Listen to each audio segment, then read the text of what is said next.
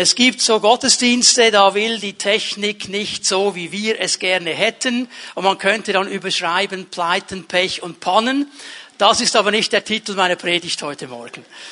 Sondern ich mache Fortsetzung in dieser Predigtserie, wo wir drinstehen, die Kraft des Segens. Und wir haben ja schon einiges gesehen. Äh, ich werde ein paar Dinge kurz wiederholen, dass wir alle so ein bisschen auf derselben Ebene sind. Und dann werden wir noch einmal einen Blick hineinwerfen in diesen Modellsegen des Alten Testamentes. Man nennt ihn landläufig den aaronitischen Segen, obwohl er ja eigentlich von Gott kommt. Aaron hat ihn nur ausgesprochen. Und einige Theologen, die gehen so weit und sagen, ähm, es ist das Vaterunser des Alten Testamentes. Also hier ist sehr viel an Wahrheit, auch für uns Neutestamentler drin. Viele von uns kennen ihn auswendig. Der Herr segne dich und behüte dich. Sein Angesicht leuchte über dir. Er soll dir gnädig sein. Er erhebe sein Angesicht über dir und gebe dir Frieden. Und damit ist schon fast alles gesagt. Jeder Segen kommt immer von Gott. Gott ist die Quelle des Segens. Er ist der Anfang und das Ende des Segens und alles, was zwischendrin kommt. Und das ist so schön sichtbar, auch gerade in diesem aaronitischen Segen, bevor nämlich der Auftrag kommt, die Worte zu sprechen, kommt eben die klare äh, Anweisung von Gott, ihr sollt diese Worte sagen und am Abschluss dann auch, legt meinen Namen auf das Volk. Also bringt sie in eine Verbindung mit mir. Das kommt immer von mir. Segen ist von Gott. Und Gott ist daran interessiert, eine ganz persönliche Beziehung zu seinem Volk aufzubauen. Zu jedem Einzelnen von uns. Und darum ist es ja interessant, dass dieses ganze Segensgebet immer auf die Person hinein formuliert ist. Nicht im Plural, sondern im Singular. Der Herr segne dich. Er möchte gerne eine persönliche Beziehung. Legt meinen Namen auf sie. Ich möchte eine persönliche Beziehung mit ihnen haben. Gott ist interessiert und das ist der größte Segen, der ein Mensch haben kann, in der persönlichen Beziehung zu seinem Schöpfer zu stehen. Gott ist der Anfang, das Ende des Segens. Er will sein Volk segnen. Er ist interessiert an der persönlichen Beziehung. Ich habe mir so gedacht in der Vorbereitung, als ich noch einmal darüber nachgedacht habe, Gott will segnen. Ich möchte es fast so sagen, er kann gar nicht anders. Weil es ist sein Charakter.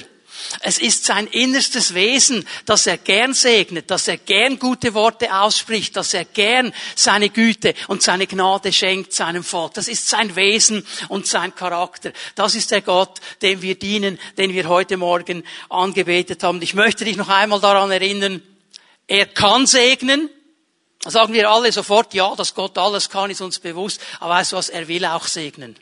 Und das gehört eben auch dazu. Er kann segnen und will segnen. Und ich möchte dich auch heute Morgen ermutigen, dein Herz zu öffnen und dich auszustrecken für all das, was Gott für dich bereithält an Segen.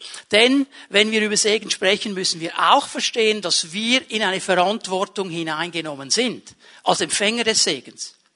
Nämlich einmal in die Verantwortung, diesen Segen richtig zu empfangen mit einer richtigen Haltung zu empfangen, mit einer Offenheit zu empfangen, mit einem Herzen, das sagt, Herr, was immer du für mich bereithältst, ich will dir nicht vorschreiben und diktieren, wie du mich zu segnen hast. Ich will einfach empfangen, was du hast für mich. Und dann aber auch mit der Verantwortung, diesen Segen weiterzugeben, denn wir sind gesegnet, um ein Segen zu sein. Alles, was Gott an Segen schenkt, er gibt es in unsere Leben hinein, damit wir weiter segnen. Komm noch einmal auf die Leute, die den, das Diplom bekommen haben heute Morgen. Ihr seid gesegnet worden in der BBS. Jetzt habt ihr eine Verantwortung, Segen weiterzugeben. Wir sind gesegnet, um ein Segen zu sein. Das ist unsere Verantwortung, die wir wahrnehmen wollen. Dann haben wir am letzten Sonntag mal den ersten Vers ein bisschen uns angeschaut, den ersten Teil dieses aaronitischen Segens und hier heißt es ja, ich segne dich und ich behüte dich. Ich habe das zusammengefasst unter dem Begriff Schutz. Wenn du nicht hier warst am letzten Sonntag, geh auf unsere Homepage oder unseren YouTube-Channel und schau dir diese Botschaft noch einmal an. Schutz. Und hier möchte ich heute Morgen weitergehen mit den nächsten beiden Teilen dieses Segens und die mit euch ein bisschen genauer anschauen. Bevor ich das tue, bevor wir hineinschauen, was dieser Segen Gottes neben Schutz noch beinhaltet, muss ich aber noch auf etwas hinweisen. Und ich weiß, es ist eine Wahrheit, die mögen wir nicht so, weil sie uns eben ein bisschen in die Verantwortung nimmt. Denn wenn wir über Segen sprechen, dann reden wir über Zuspruch, aber auch über Anspruch. Wir reden über Gabe, aber auch über Aufgabe. Segen ist nicht einfach da, damit ich gesegnet bin, ein tolles Leben habe, es genießen kann, irgendwo am Strand im Liegestuhl mit einer Pina Colada oder sonst was, was immer du gerne hast. Okay, äh, es ist eine Verantwortung. Ich habe die Verantwortung, aus diesem Zuspruch auch dem Anspruch zu begegnen, den Gott mir eben gibt. Das ist eine Verantwortung. Und hier müssen wir die Balance halten und müssen richtig einordnen, was Gott uns in diesen Dingen eben zusagt und wie er zu uns spricht. Ich habe am letzten Sonntag gesagt, das Alte Testament schaut vorwärts auf das Kreuz. Da ist vieles prophetisch gesagt auf diesen Messias, auf diesen Erlöser, der kommen wird. Es schaut vorwärts auf das Kreuz. Das Neue Testament schaut zurück auf das Kreuz. Es kann von dieser Position, die verstanden hat, die sieht, was geschehen ist, die Dinge beurteilen.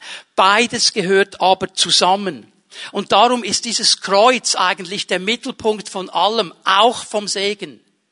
Denn in Jesus Christus, sagt Epheser 1.3, sind wir gesegnet in jedem geistlichen Segen, den es gibt. Und in ihm haben wir Anteil an diesem Segen. Es geht immer um diesen Jesus. Und hier haben wir eine wichtige Verantwortung, weil wir hineingenommen sind in einen neuen Bund. Und ich kann das nur ganz kurz zusammenfassen. Dass die Bibel sagt, in diesem neuen Bund geschehen Dinge, die ganz anders sind als im alten Bund.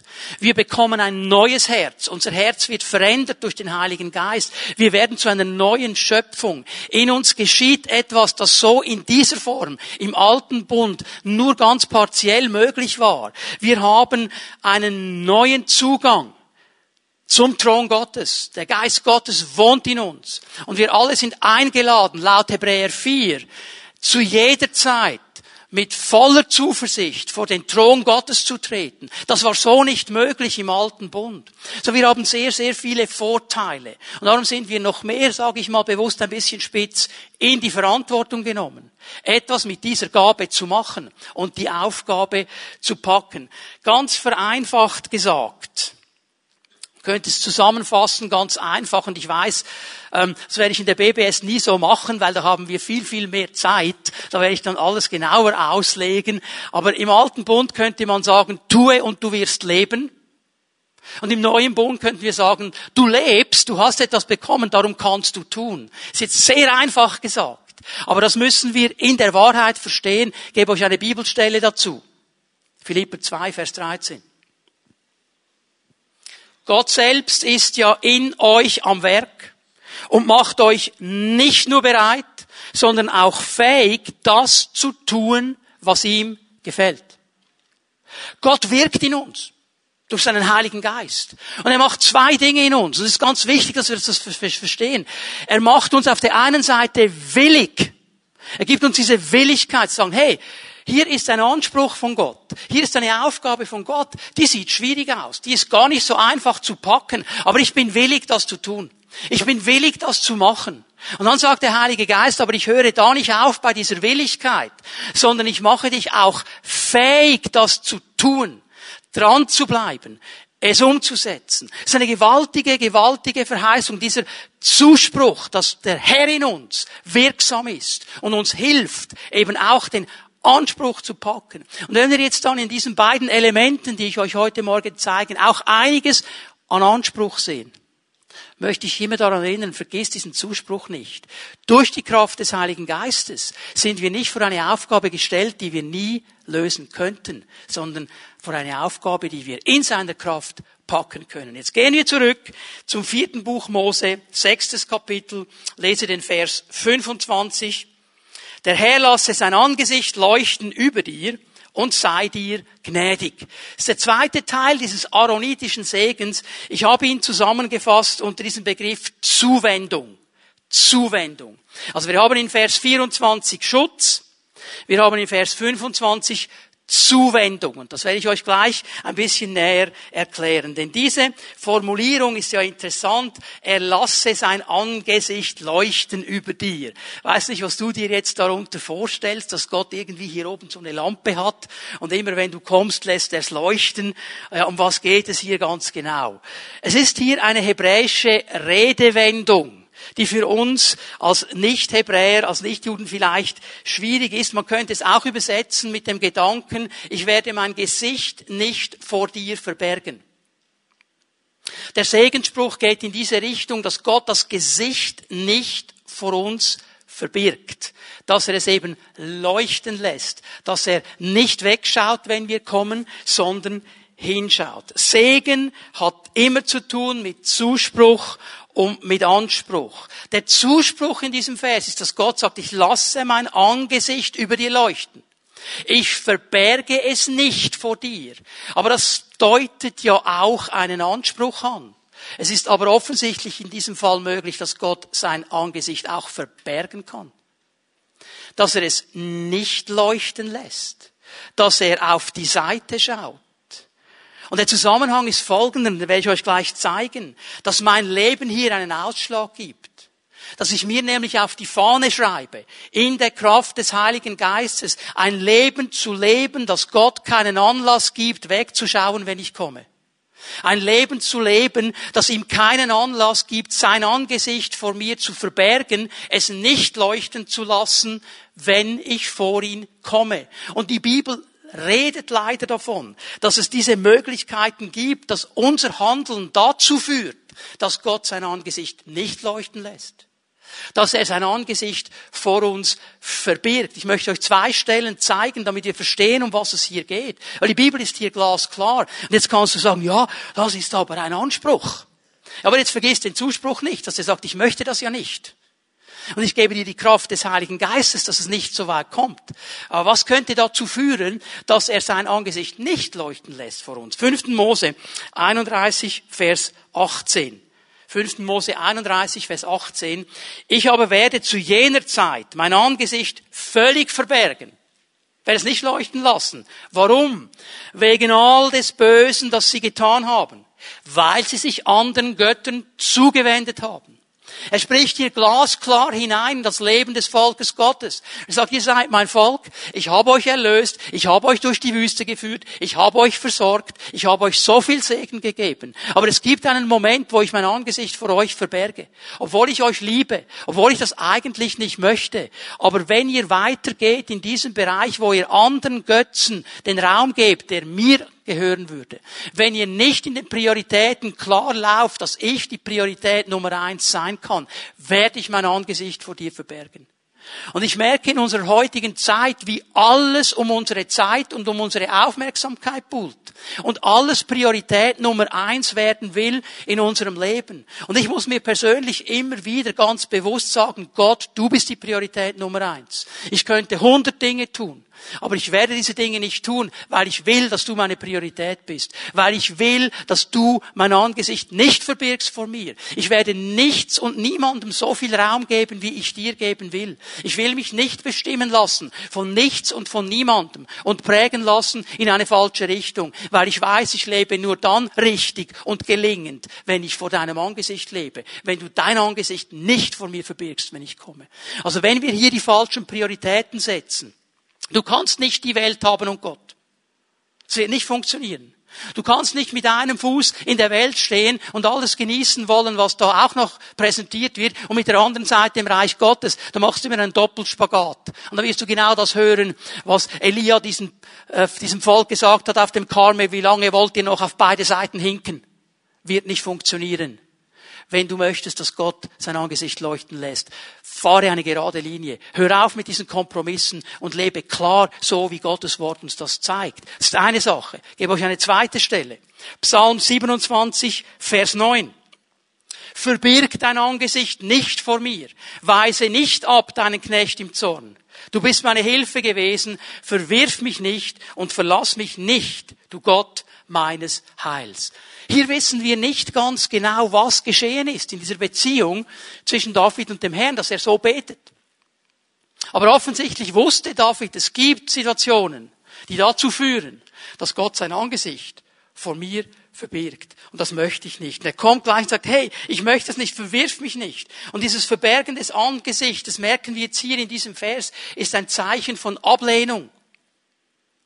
Nicht von Zuwendung von Ablehnung. Verwirf mich nicht. Schau nicht auf die Seite, wenn ich komme. Ich brauche dich. Ich brauche deine Hilfe. Ich kann gar nicht leben ohne dich. Es ist dieser David, der im Psalm 51 sagt, Herr, du kannst mir alles wegnehmen. Ich gebe es jetzt mal mit meinen Worten wieder. Du kannst mir alles wegnehmen. Mein ganzes Königtum, meinen ganzen Hofstaat, alles, was ich habe an Besitz. Aber bitte nimm deinen Geist nicht von meinem Leben, denn dann habe ich verloren und dann werde ich nie mehr glücklich leben.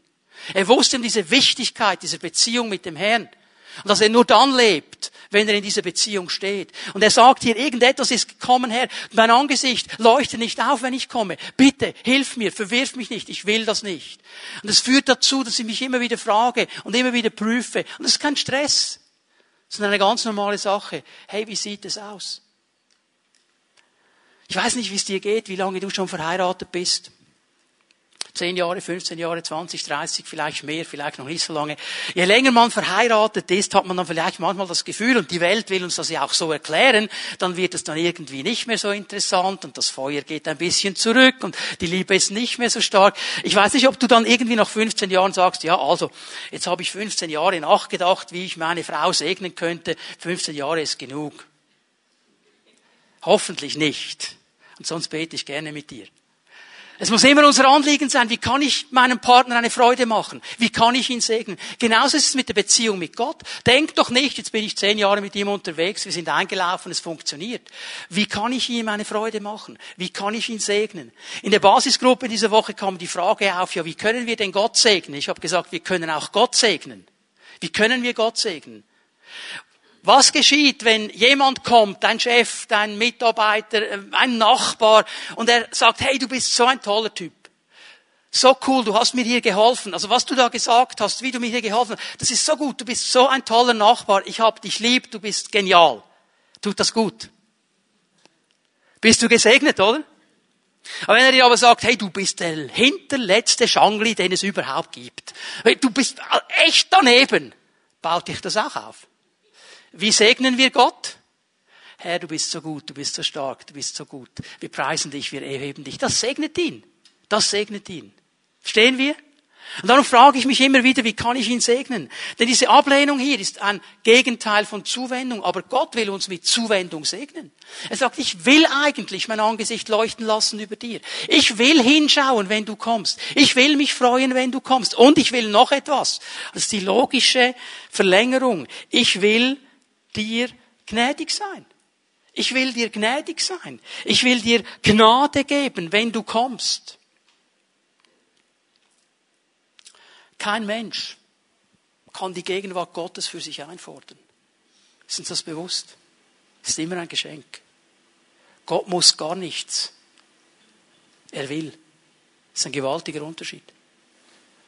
Gott muss uns nicht gnädig sein. Er will.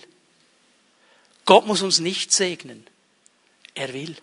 Das ist ein gewaltiger Unterschied. Und wir sind uns so gewohnt, in unserer Zeit, in unserer Generation, in unserer Gesellschaft einzufordern. Und so oft fordern wir bei Gott ein. Hat nicht mehr viel mit Segen zu tun. Gott ist nicht hier, um uns zu bedienen. Gott ist nicht hier, um uns ein tolles Leben zu geben. Wir sind hier, um ihm zu dienen. Der ist der König. Und er ist der Herr. Und weißt du, was geschieht, wenn wir in diesen Prozess hineingehen, möchte ich euch noch eine Stelle geben aus dem Alten Testament, die so wunderbares zusammenbringt. Psalm 16, Vers 11. Du zeigst mir den Weg zum Leben. Dort, wo du bist, gibt es Freude in Fülle. Und aus dem Hebräischen wörtlich übersetzt müsste man sagen, Freude in Fülle ist vor deinem Angesicht. Weil es eben nicht verborgen ist. Weil es leuchtet. Da ist Freude die Fülle. Ungetrübtes Glück hält deine Hand ewig bereit. Das ist eine Beschreibung davon, was diese Gnade in unserem Leben tun möchte. Das ist eine Beschreibung davon, was es bedeutet, in diesem in dieser Gegenwart Gottes zu leben, wenn er sein Angesicht leuchten lässt über uns. Auf einem Weg zu sein, wo das Leben gelingen kann. Auf einem Weg zu sein, wo nicht jeder Moment, jede Sekunde Sonnenschein ist, aber über alles gesehen diese gute Hand Gottes über unserem Leben ist habe nachgedacht über dieses Lied, das viele von uns kennen, von guten Mächten wunderbar geborgen, das Dietrich Bonhoeffer geschrieben hat. Und man sagt, er hat es geschrieben in seiner Zelle im KZ. Und er wusste, ich werde sterben. Und trotzdem konnte er ein Lied schreiben mit dieser tiefen Wahrheit von guten Mächten wunderbar geborgen. Erwarten wir getrost, was kommen mag. Gott ist mit uns am Abend und am Morgen und ganz gewiss an jedem neuen Tag. Sagt ein Mann, der weiß, ich könnte morgen tot sein. Und gibst du uns den bitteren Kelch des Leides, gefüllt bis an den höchsten Rand, dann nehme ich ihn ohne Zögern aus deiner guten und geliebten Hand. Der Mann hat was verstanden. Und ihr wisst, ich bin nicht ein Leidensprediger. Aber das hat er verstanden. Wir haben kein Anrecht auf diese Dinge. Es ist alles Gnade. Und wenn ich das verstanden habe, dass er mir den Weg zeigt, den ich gehen soll, jeden Moment, dann habe ich verstanden, was diese Gnade in unserem Leben auswirken will. Gott muss nicht gnädig sein. Bitte hör mir zu, er will. Er will. Und denk noch einmal daran, das Alte Testament schaut voraus auf dieses Kreuz, wo diese Gnade so sichtbar und klar wurde. Und das Neue Testament schaut zurück. Ich gebe euch eine interessante Stelle aus dem Johannesevangelium. Johannes 1, Vers 16. Wir alle haben aus der Fülle seines Reichtums Gnade und immer neue Gnade empfangen. Gnade über Gnade, spricht hier von Jesus, aus diesem Reichtum in Jesus, aus seiner Fülle. Gnade über Gnade. Das ist das, was Gott schenken möchte. Die dürfen wir empfangen. Jetzt kommt aber Vers 17. Das ist auch interessant, was hier steht. Denn durch Mose wurde uns das Gesetz gegeben, aber durch Jesus Christus sind die Gnade und die Wahrheit zu uns gekommen. Jetzt oberflächlich gelesen ist das gegen das Alte Testament für das Neue Testament. Das steht aber da nicht. Das steht da nicht, weil Gnade und Wahrheit gab es auch schon im Alten Testament. Du kannst die Stelle aufschreiben, 2. Mose 34, Vers 6, als nur eine Belegstelle. Kannst du nachher zu Hause nachschauen, wie diese Gnade, diese Barmherzigkeit, diese Wahrheit schon da war. Was will uns Johannes hier mit dieser Aussage sagen? Durch Mose ist ein Gesetz gekommen. Und dieses Gesetz ich fasse es auch hier wieder zusammen, zeigt uns eigentlich unser Unvermögen, so zu leben, wie Gott es möchte. Das Gesetz zeigt uns Sünde, zeigt uns, was falsch ist vor Gott und zeigt uns, dass wir aus uns selber das nicht schaffen können. Wir können uns anstrengen, wie wir wollen, wir werden es nicht schaffen. Okay? Das ist das Gesetz. Und dann kommt diese Wahrheit dazu in Jesus Christus. Und weißt du, was diese Wahrheit tut? Sie bringt die Dinge ans Licht. Und diese Wahrheit sagt es noch einmal klar und deutlich, und das hat Jesus immer und immer und immer wieder gemacht, glasklar in Situationen hineingesprochen, gesagt, das ist die Wahrheit, so sieht es aus. Und diese beiden zusammen, Gesetz und Wahrheit, führen uns immer in einen Bankrott vor Gott. Weil wir nämlich verstehen, wir schaffen es auf keine Art und Weise. Wir können noch so gut sein, wie wir wollen. Wir können uns noch so anstrengen. Wir können noch so fromm tun. Wir werden es nicht schaffen. Aber habt ihr gemerkt, dass jetzt noch was fehlt hier? Gesetz, Wahrheit und was noch? Gnade. Gnade. Und jetzt kommt die Gnade. Und diese Gnade zeigt uns den Weg in diese Freiheit, in dieses Leben vor Gott. Nämlich nicht durch meine Werke, nicht durch meine eigene Kraft, sondern durch das, was Jesus Christus an diesem Kreuz gemacht hat. Und was völlig unverdient ist. Ich hätte das nie verdient. Du hättest es nie verdient. Aber durch die Gnade ist es in mein Leben hineingekommen. Und das Einzige, was ich tun darf und tun soll als Mensch, ist dieses Geschenk anzunehmen. Ein paar Verse weiter oben in Vers 12 Johannes 1 sagt Johannes es ganz klar, so viele ihn aber aufnahmen. Das heißt so, ihn in ihr Leben eingeladen haben, ihm Raum gemacht haben, gesagt haben, Herr, ich will, dass diese Gnade in mein Leben kommt, denen gab er die Autorität, das Vorrecht, Kinder Gottes zu sein, hineinzukommen in diese Familie Gottes. Darum müssen wir die Dinge hier zusammenbringen. Gott möchte sein Angesicht nicht vor mir verbergen. Er möchte Gnade schenken. Aber wichtig ist hier drin meine Entscheidung. Sie ist entscheidend nämlich, ob ich diesen Segen erlebe, diese Bewahrung erlebe, diese Gegenwart und die Gnade Gottes. Dass ich mich immer wieder entscheide, mein Leben auch auf den Prüfstein zu stellen und zu sagen, Herr, gibt es etwas in meinem Leben, vor dem du dein Angesicht verbergen müsstest? Gibt es etwas in meinem Leben, das dein Angesicht nicht leuchten lässt, dann will ich es nicht haben. Dann will ich es auf die Seite legen und mit deiner Kraft überwinden, weil ich wünsche mir nur eines. dass immer dann, wenn wir zusammen sind, dein Angesicht leuchtet über mir und deine Gnade kommen kann. Wir gehen zu Vers 26. 4. Mose 6, Vers 26. Der Herr erhebe sein Angesicht zu dir und gebe dir Frieden. So, es ist einfach zusammenzufassen. Frieden. Frieden. Werde ich aber gleich erklären, was das heißt. So, der aaronitische Segen, ich mache mal eine Vorzusammenfassung, hat diese drei wichtigen Elemente drin. Gott möchte uns segnen mit Schutz, er möchte uns segnen mit Zuwendung und er möchte uns segnen mit Frieden. Und den schauen wir uns mal genauer an. Und auch hier wieder eine interessante hebräische Redewendung. Er hebt sein Angesicht zu dir, müsste man wörtlich sagen, es ist jemanden anlächeln und seine Bitte gewähren. Also ist mal dieses Erheben des Angesichts, oh, er kommt, dann aber auch dieses Freundlichsein und dieses Anlächeln. Es ist dieses Bild eines Königs, der seinem Unterordneten Gnade schenkt, ihn anlächelt und ihm Güte schenkt und ihm seine Bitten abnimmt. Er er gewährt ihm seine Bitte. Und im AT wird diese Redewendung immer wieder gebraucht, um die Bitte an eine höher gestellte Person zu beschreiben. Ich gebe euch hier mal ein Beispiel. 1. Samuel 25, Vers 35, eine hochinteressante Stelle. Die Abigail, die verheiratet ist mit Nabal. Nabal äh, übersetzt ist der Tor. Der hat nicht so gelebt, wie er hätte leben sollen. Und er kommt dann in einen Konflikt mit David, will David nichts abgeben und David wird sauer im ersten Moment. David war nicht nur ein Mann nach dem Herzen Gottes. David war nicht nur ein Lobpreis, David war auch ein Kämpfer. Und er konnte manchmal auch sauer werden. Und er hat sich hier eigentlich schon ausgedacht, also diesem Nabal werde ich es zurückzahlen. Und die Abigail, darum Männer brauchen wir eine weise Frau an unserer Seite. Amen. Wenigstens einer. Danke, Bruder. Manchmal verhalten wir uns auch wie Nabal. Okay, lass uns das nicht tun.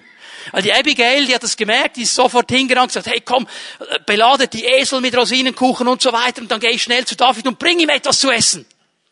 Und jetzt kommt sie an bei David und dann folgendes, und David nahm es aus ihrer Hand, was sie ihm gebracht hatte und sagte zu ihr, zieh in Frieden hinauf nach deinem Haus, siehe, ich habe auf deine Stimme gehört und auf dein Angesicht aufgerichtet und dein Angesicht aufgerichtet. Ich habe dir diese Gnade, Gnade gegeben.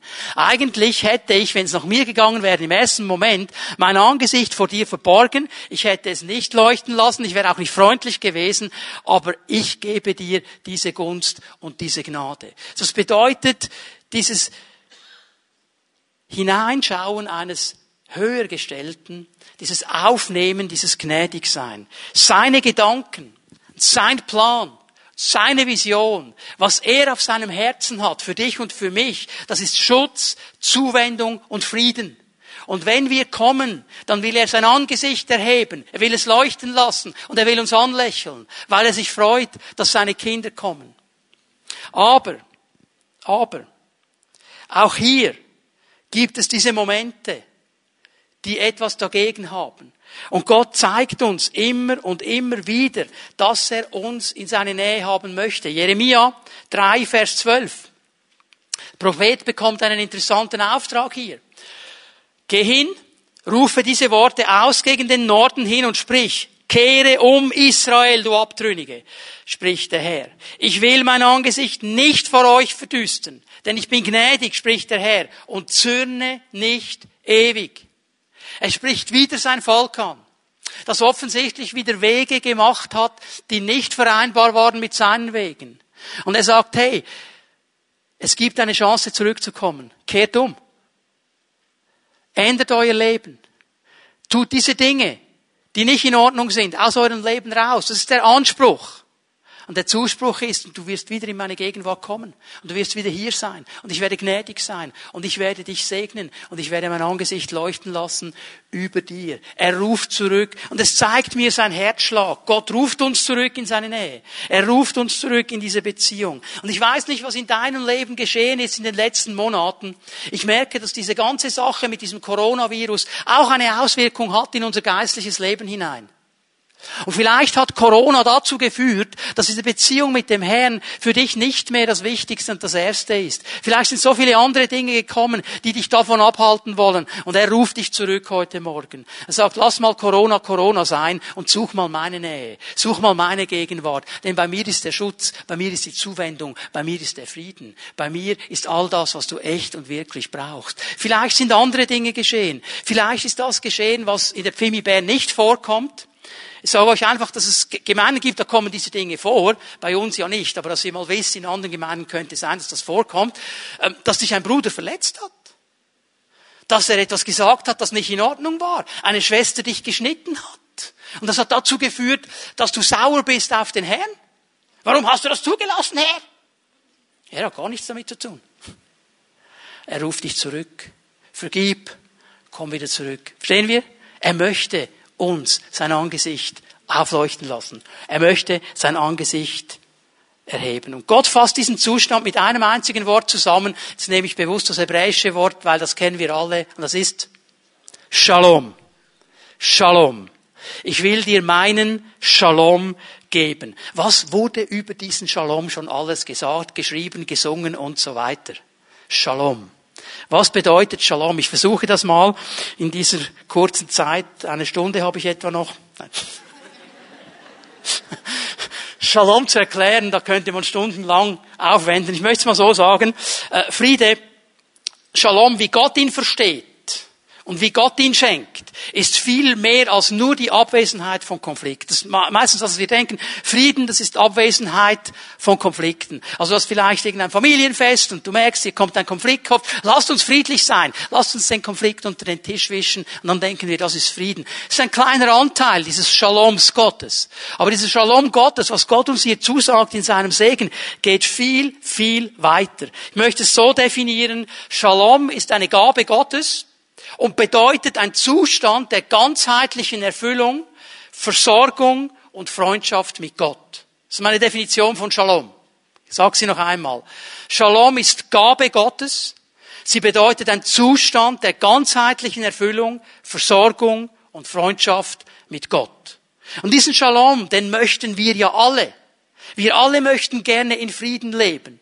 Und ich möchte dir jetzt sagen, bevor du in Frieden leben kannst, bevor Shalom um dich sein kann, musst du zuerst Shalom mit Gott machen.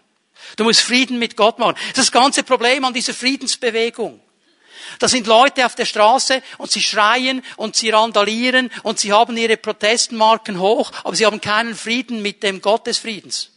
Und dann wird es unmöglich, Frieden zu machen, wenn du diesen Frieden mit dem Gott des Friedens nicht hast. Paulus bringt diesen Punkt so pointiert auf die Spitze in Römer 5, Vers 1. Nachdem wir nun aufgrund des Glaubens für gerecht erklärt worden sind, haben wir Frieden mit Gott durch Jesus Christus, unseren Herrn. Wir haben Frieden mit Gott. Und weil wir Frieden mit Gott haben, können wir vor sein Angesicht treten, können wir vor seinem Thron offenbar werden. Weil dieser Friede gemacht worden ist, ist ein Fundament in unser Leben hineingekommen. Vers 2. Durch ihn haben wir freien Zugang zu der Gnade bekommen, die jetzt die Grundlage unseres Lebens ist. Und im Glauben nehmen wir das auch in Anspruch. Darüber hinaus haben wir eine Hoffnung, die uns mit Freude und Stolz erfüllt. Wir werden einmal an Gottes Herrlichkeit teilhaben. Jetzt merken wir, wie weit dieser Shalom Gottes geht. Nicht einfach nur Abwesenheit von Konflikt. Er will mein ganzes Leben durchziehen, durchströmen. Er will in meinem Leben pulsieren. Aber bevor ich das erleben kann, bevor ich diesen Shalom erleben kann in meinem Umfeld, muss dieser Shalom mit meinem Herrn geordnet sein und klar sein. Und durch Jesus Christus sind wir eingeladen, in Gottes Nähe zu sein, in seiner Gegenwart, vor seinem Angesicht, dass er über uns leuchten lässt und es erhebt, wenn wir kommen. Und wenn du hier bist heute Morgen, du bist dir nicht sicher, ob du diesen Shalom mit Gott wirklich hast. Du sagst, ja, ich finde Gott noch cool. Und einiges, was er sagt, finde ich auch noch toll. Andere Dinge sind ein bisschen schwierig, kann ich nicht so einordnen. Aber hm, habe ich wirklich diesen Shalom mit Gott? Dann möchte ich dich einladen, heute Morgen eine Entscheidung zu treffen. Denn dieser Shalom kommt auch über eine Entscheidung, indem du diesem Herrn sagst, Herr, und ich möchte nicht, dass du einfach ein Herr bist, sondern dass du mein Herr bist. Ich möchte, dass du in mein Leben kommst. Ich möchte, dass du mein Leben durchflutest mit deiner Gnade, mit deiner Vergebung, mit deiner Kraft.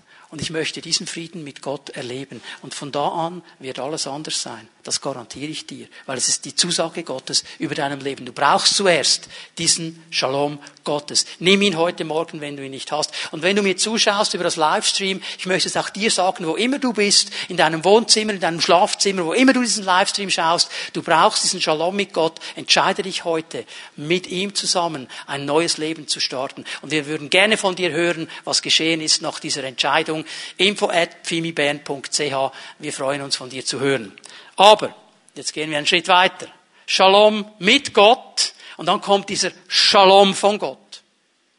Wenn ich Shalom mit Gott habe, kommt Shalom von Gott in mein Leben hinein und wird mein Leben verändern. Ich gebe euch eine längere Textpassage, die wir anschauen. 3. Mose 26 von Vers 1. Ich möchte euch diesen Zusammenhang aufzeigen. Und wir werden dann im Vers 6 bei Shalom aufhören. Ich will euch Shalom schenken. Darum habe ich diese Textpassage genommen. Weil wenn ich jetzt gleich anfange zu lesen und dann fortlaufend ein paar Dinge kommentieren, denkst du, ja, was hat das mit Shalom zu tun? Also nicht abhängen. Wenn wir dann bei Vers 6 angekommen sind, geht es um den Shalom und alles andere führt zu diesem Shalom hin. 3. Mose 26.1. Ihr sollt keine Götzen anfertigen und weder geschnitzte Bilder noch heilige Säulen oder behauene Steine in eurem Land aufstellen, um sie anzubeten. Denn ich bin der Herr, euer Gott. Ihr sollt meine Ruhetage einhalten und Ehrfurcht vor meinem Heiligtum haben. Ich bin der Herr. Also jetzt muss der Herr noch einmal dasselbe sagen, was er im fünften Mose schon gesagt hat, haben wir heute Morgen auch gelesen.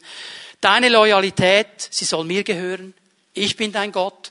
Gib nichts und niemandem neben mir Raum, der mir gehören sollte. Achte auf das, was ich dir sage. Achte auf diese guten Vorgabe. Leute, das sind nicht einfach Gesetze. Gesetze bedeutet ja für uns immer, wir sind, wir dürfen etwas nicht tun, was eigentlich Spaß machen würde. Das ist ein bisschen unsere Definition, oder? Äh, jetzt verbietet mir jemand etwas, was mir eigentlich Spaß machen würde. Diese Gesetze, wenn wir beim Wort Gesetz bleiben wollen, sind Wegweisungen zum Leben. Gott weiß, wenn wir sie halten, werden wir ein gelingendes Leben leben. Darum sagt, achte auf meine Worte, achte darauf. Und jetzt schau mal Vers 3, jetzt wird's interessant. Wenn ihr euch an meine Vorschriften haltet und meine Gebote befolgt, wenn ihr diesen Anspruch haltet, und jetzt kommt Zuspruch, schau mal, will ich es immer zur rechten Zeit regnen lassen dann wird die Erde ihre Erträge hervorbringen und die Bäume ihre Früchte. Aber vielleicht denkst du jetzt, ah, hab genug Regen gesehen gestern und heute. Ja, wolltest eigentlich Family Grill machen heute, fällt wirklich ins Wasser, wortwörtlich. Sagst ja, Regen habe ich genug. Wir können gar nicht einordnen, was das für einen Israelit in der damaligen Zeit, in der damaligen Gegend bedeutet hat. Regen war essentiell, um zu überleben. Aber das waren ja alles, die meisten von ihnen, Landwirte. Sie haben Land bebaut, sie haben bepflanzt und sie brauchten diesen Regen. Und ohne diesen Regen ist nichts gewachsen. Und der Herr sagt, ich will es immer zur rechten Zeit regnen lassen. Jetzt muss ich dich enttäuschen. Er lässt es nicht anregnen, wenn es dir und mir passt sondern zur richtigen Zeit. Er kommt nicht zu spät. Ich lasse es zur richtigen Zeit regnen. Dann wird die Erde ihre Erträge hervorbringen, die Bäume ihre Früchte. Die Dreschzeit wird bis zur Weinlese dauern und die Weinlese bis zur Saatzeit. Sagst du, boah, boah, boah, was geht hier genau ab? Dreschzeit, Weinlese und so weiter. Ich sag dir, von was er spricht. Er spricht von wirtschaftlichem Segen. Shalom bringt wirtschaftlichen Segen. Das Regen zur richtigen Zeit war absolut notwendig. Jetzt im Normalfall gab es zwischen der Kornernte. Hier ist das Stichwort Erde, Erde und Dreschzeit. Und der Weinlese, Stichwort Bäume, Trauben, Oliven, eine Pause von zwei Monaten. Kornernte, zwei Monate Pause, Weinernte. Hast du gesehen, was der Herr hier sagt? Unter dem Segen Gottes wird nonstop gearbeitet. Sagt, oh, Stress. Ja, du denkst vielleicht Stress. Aber für die Leute damals war es ihr Einkommen. Es war ihre Versorgung. Es war die Versorgung ihrer Familien, ihrer Ehen, ihrer Kinder, ihrer Sippe. Es war Versorgung. Und so, der Herr sagt, wenn du dran bleibst an diesen Dingen, dann kommt der Shalom Gottes. Und dieser Shalom Gottes bringt eine wirtschaftliche, einen wirtschaftlichen Wohlstand, einen wirtschaftlichen Segen. Ihr werdet mehr als genug zu essen haben und sicher in eurem Land leben. Der Shalom Gottes, bitte hör mir gut zu, bringt sozialen Wohlstand. Sozialen Wohlstand. Wenn ich Shalom habe mit Gott und sein Shalom in mein Leben kommt, möchte Gott auch sozialen Wohlstand geben. Ganz wichtig in unserer heutigen Zeit. Ich empfinde diese, dieser soziale Frieden in unserem Land steht wirklich langsam aber sicher auf der Kippe. Alt gegen Jung und so weiter. Die sind schulden, die sind schulden, bäh, bäh, bäh. Und es wird immer mehr gestritten. Und es wird gestritten auf einer Ebene, wo der Shalom Gottes absolut fehlt. Ich habe hier etwas gesehen, das mich bewegt hat. Ihr werdet mehr als genug zu essen haben und sicher in eurem Land leben. Bitte hör mir jetzt mal ganz gut zu. Der Herr sagt an keiner Stelle, weder hier noch sonst wo im Alten Testament, noch sonst wo im Neuen Testament, dass wir alle gleich viel haben werden. Jetzt bist du vielleicht enttäuscht. Das ist Kommunismus. Ja? Aber der Herr ist kein Kommunist. Er sagt nie, wir werden alle gleich viel haben. Er sagt im Neuen Testament, es gibt Arme, es gibt Reiche. Er sagt nie, die Armen, die dürfen, müssen alle reich werden, die Reichen müssen alle arm werden. Das ist unsere Idee. Das sagt er an keiner Stelle. Aber weißt du, was er sagt? Jeder hat genug zum Leben. Jeder hat genug zum Leben. Und das ist das Wichtigste. Und das ist eine Form von Shalom, die Gott uns schenken möchte. Und ich möchte dich ermutigen, gerade in dieser Corona-Zeit, wo man sagt, oh, die wirtschaftlichen Prognosen sind schlecht und diese Prognosen sind schlecht. Ja, was machen wir? Was proklamieren wir über unseren Familien, über unseren Gemeinden? Proklamieren wir den Corona-Segen oder Gottes Segen? Ha? Ja? Denk mal ein bisschen darüber nach. Jetzt denk mal darüber nach, letzte Woche, wie viel Zeit hast du aufgewandt, den Corona-Segen zu proklamieren? Wie viel Zeit hast du aufgewandt, den Gottes-Segen zu proklamieren? Kannst du mal selber ausrechnen. Ich merke, ich tendiere immer wieder zum Corona-Segen. Ja, ganz ehrlich. Weil das bombardiert mich. Kaum stehe ich auf. Und ich muss mich immer wieder entscheiden, nein, nein, nein, nein. Es gibt einen Herrn, der ist nicht eine Corona, eine Königin, der ist König. Und er steht oben dran. Und dann sind wir noch im Griff. Und dieser Shalom Gottes kann Dinge verändern. Vers 6 noch, ich will euch Frieden im Land schenken. Und jetzt bringt es auf den Punkt. Shalom. Alles, was ich jetzt gesagt habe, das ist Shalom. Und das will ich euch schenken. Sodass ihr ohne Angst schlafen könnt. Ich will die wilden Tiere aus eurem Land jagen und euer Land vor Angriffen schützen. Ganzheitlicher Segen. Und weißt du, was hier zur Ruhe kommt? Angst ist ein Bereich meiner Seele kommt meine Seele zur Ruhe. Kommt meine Seele zur Ruhe in dieser Zusage Gottes. Und meine Seele, die so schnell erkennt, was nicht gut ist, die so schnell erkennt, was noch nicht funktioniert, die sich so schnell einschüchtern lässt, die so schnell Angst bekommt, die so schnell das Gefühl hat, die anderen haben alle mehr als ich. Diese Seele, die so egoistisch ist, die kommt zur Ruhe in diesem Shalom Gottes, weil hier ein Herr ist, der viel mehr sieht. Er möchte sein Angesicht vor uns erheben und möchte uns Frieden schenken. Gott lädt uns ein in seine Nähe. Leute, er dreht uns sein Angesicht zu. Er lächelt uns zu. Er will unser Freund sein. Das ist sein Anliegen. Und es werden ja nur zwei als Freunde Gottes bezeichnet in der Bibel. Abraham und Mose. Und beide dieser Männer die haben viele Fehler gemacht, beide von ihnen. Die haben gar nicht alles richtig gemacht, die waren nicht perfekt, aber weißt du was? Sie haben Gott durch alles hindurch mit Vertrauen und Gehorsam geehrt. Das ist der Schlüssel. Es geht nicht darum, alles immer richtig und perfekt zu machen. Aber es geht darum, in allem den Herrn zu ehren, mit Vertrauen und Gehorsam. Der Gerechte fällt, wie viel Mal? Siebenmal. Was macht er dann? Steht wieder auf. Das Hinfallen ist noch nicht das Problem, das Liegenbleiben ist es. Wir müssen nicht perfekt sein. Aber wenn ich falle, wenn ich etwas falsch mache, dann ehre ich Gott mit Vertrauen und Gehorsam. Sagen, Herr, ich vertraue dir trotzdem, ich tue Buße über das, was ich hier gemacht habe. Ich vergebe, wo ich zu vergeben habe. Ich bitte um Vergebung, wo ich Vergebung brauche. Und ich gehe vorwärts mit dir. Und dann wird sein Angesicht über mir leuchten. Gott zu ehren, ihm gehorsam zu sein, ist eine Entscheidung. Und dazu möchte ich dich aufrufen heute Morgen. Gott möchte seinen Segen über seinem Volk ausgießen. Sein Herzschlag, sein Wesen, seine Hände, sein Charakter.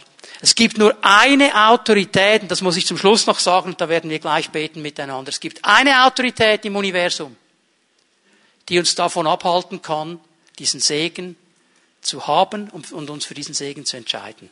Eine Autorität. Weißt du, wer das ist? Ich selber.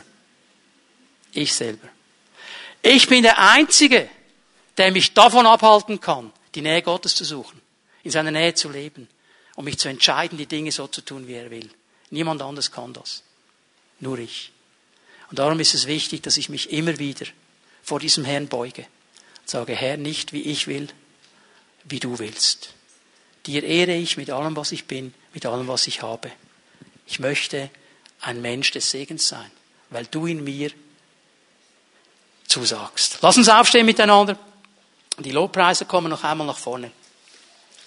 Wir werden den Herrn gleich noch einmal ehren mit einem Lied der Anbetung und des Lobpreises. Bevor wir das tun, möchte ich dich einladen, dass wir einen Moment still werden vor dem Herrn. Und ich möchte dich fragen, wie ich dich jeden Sonntag frage. Was hat der Heilige Geist zu dir gesagt? Was hat der Heilige Geist heute Morgen in dein Leben hineingesprochen? Wo hat er dich ermutigt? Wo hat er dich herausgefordert? Wo hat er dich zu einer Entscheidung ermutigt? Was hat der Heilige Geist zu dir gesagt? Und die zweite wichtige Frage ist, was gibst du ihm für eine Antwort? Wie wirst du darauf reagieren? Was sagst du zu ihm? Lass uns einen Moment still werden, hinhören, was Gottes Geist sagt und ihm eine Antwort geben.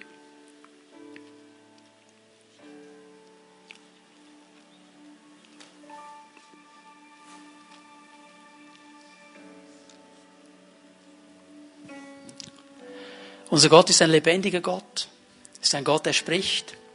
Und ich weiß, er hat in Leben hineingesprochen heute Morgen. Dich vielleicht ermutigt, eine ganz grundsätzliche Entscheidung für ihn zu treffen, ihn einzuladen. Dann tu das. Eine Entscheidung, irgendwo hinzugehen, Dinge in Ordnung zu bringen, Vergebung zu bitten, Vergebung auszusprechen. Vielleicht hat er dir aufgezeigt, wo deine Prioritäten neu geordnet werden müssen. Ordne sie neu.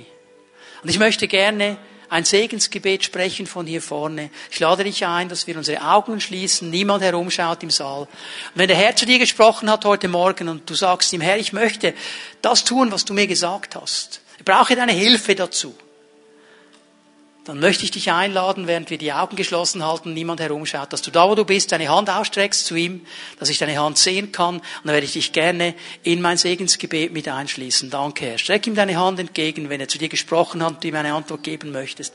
Danke, Herr. Danke, Herr, für deinen Segen. Herr, wir danken dir, dass du dieser Gott des Segens bist, dass du Gnade schenken möchtest. Nicht weil du musst, sondern weil du willst. Dass du uns diesen Shalom schenken möchtest. Nicht weil du musst, aber weil du willst. Dass du der Gott des Segens bist. Wir stehen vor dir heute Morgen, Herr, und wir bitten dich in diesen Gebieten, wo du uns herausgefordert hast, in diesen Gebieten, wo du uns angesprochen hast, wir bitten dich um deine Kraft. Wir bitten, Geist Gottes, dass du uns neu erfüllst mit Befähigung, dran zu bleiben. Dass diese Entscheidung, die ich jetzt hier treffe, nicht eine Momentaufnahme ist, sondern Teil meines Lebens wird. Und ich immer wieder erleben darf, wie der Herr sein Angesicht über mir leuchten lässt, wie er sein Angesicht erhebt und mir freundlich zulächelt und ich seinen Schutz, seine Zuwendung und seinen Frieden immer wieder erleben darf. Danke, Herr, dass du uns das schenken magst. Und danke, Herr, dass du jede einzelne Person, die sich ausstreckt zu dir, jetzt in diesem Moment mit deiner Gegenwart beschenkst und segnest. In Jesu Namen. Amen.